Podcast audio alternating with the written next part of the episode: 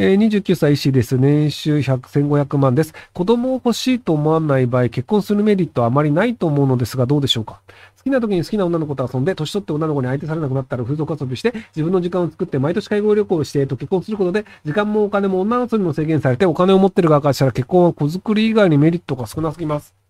まあ、そう思って50代で独身で、誰も周りにいなくて、風俗通いしていて、なんかあの、割とこう、不幸に感じるっていう人が結構多いんですけど、あの、日本の独身の男性の寿命ってめっちゃ短いんですよ。確かね、結婚してる人よりね、10歳ぐらい早く死ぬんじゃなかったかな。結局その、あの、若いうちはわかんないんですけど、人間って、あの、人間関係をちゃんと持って話し相手がいる人の方が楽しく感じるってなるんですけど、50歳で風俗通いしたとしても、その、えっ、ー、と、エロいことはできるんですけど、人間関係は結べないんですよ。要はその金払ってるから相手してくれてるだけで、別にその、精神科医太郎さんのことを好きじゃないんですよ。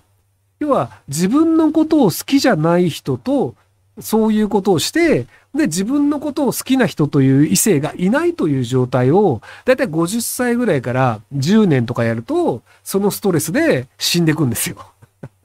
なので、あの、その、めちゃめちゃモテますっていうので、仲のいい異性の友達もいて、要はあの、特会引っかいがずっと続いてますっていうのも行けばいいんですけど、その、風俗遊びをしてというのが選択肢に入ってる時点で、多分モテない人だと思うんですよね。で、そのモテる人って、風俗遊びという選択肢が入らないんですよ。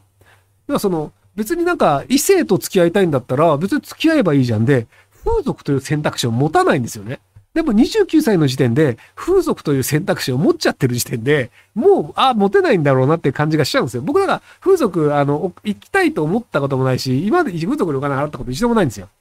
別にあの自分がモテる自慢をしたいわけではなくて、あの風俗が嫌いだからなんですけど、なので、その仮に僕がずっと独身だったとしても、年取ってから風俗行けばいいとかにならないんですよ。選択肢ないから。っていうのがあるので、なので、あの、ちゃんと人間関係作った方がいいと思いますよ。まあ、あの、60で死ぬんだって思ってるんだったらそれでもいいかもしれないですけどね。えー、30代後半の兄がいるんですが、高学歴ニートです。将来がとても心配で仕事もしてもらいたいのですが、15年くらい話しておらず、なんてことが声をかけたらいいかわかりません。またバイトもしたことがないらしく、何から始めるのが良いでしょうかアドバイスお願いします。えっと、まずその、連絡先として、多分ネットやってると思うので、その、まあ LINE でも Twitter の DM でも Instagram でもいいんですけど、連絡先を交換してネット上の話しかけられるようにしてください。で、あの、何らかしらのその副業的なもので金稼いだ方がいいよねぐらい思ってると思うので、なのでなんかいろいろなその副業的なものを進めてみたらいいんじゃないですかね。えっ、と、自分からそのサイト作りたいんだけど、これちょっとこういうのの文章書いてくんね、みたいなのとか、っていうなんか自分がやってる趣味の手伝いをやってもらってお金を払うぐらいのところから何か作業することでお金が入るっていう習慣づけをするといいんじゃないかなと思いますけど。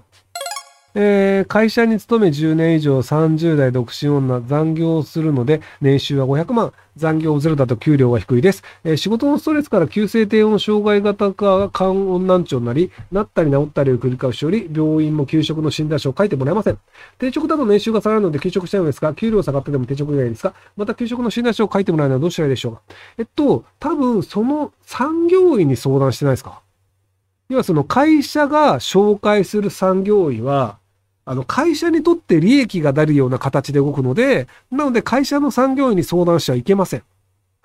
なので、あの、普通に自分で病院見つけて、で、そこに行って、そこで診断書をもらった方がいいんですけど、で、今通ってる病院が診断書書いてくれないのであれば、他の病院行ってください。あの、何個もいろんな病院行くと、そのうちあの、診断書書いてくれる病院も見つかるので、んで、ひょっとしたらその難聴が、その機能的な問題と、耳鼻科とかじゃなくて、あの、診療内科の方の問題っていう可能性もあるかもしれないので、なので一回診療内科の方に行って、その難聴のせいでうつ病を発症してますみたいな形で診断書もらえる可能性もあるので、なのでひとまず自分で見つけた診療内科とか、もしくはあの耳鼻科行ってみるといいんじゃないかなと思うんですけど。えー、ひろゆきさんは何のために生きてますか？野望を教えていただきたいです。えっと、人が生きていくために野望が必要であるというのが多分誤解だと思うんですよね。割と僕その映画見たり漫画読んだり、そのゲームやったりで楽しいっていうので、毎日楽しいから暮らしていて、ご飯食べて美味しいとかっていう、あの欲望のその楽しいを積み重ねて生きてるんですよね。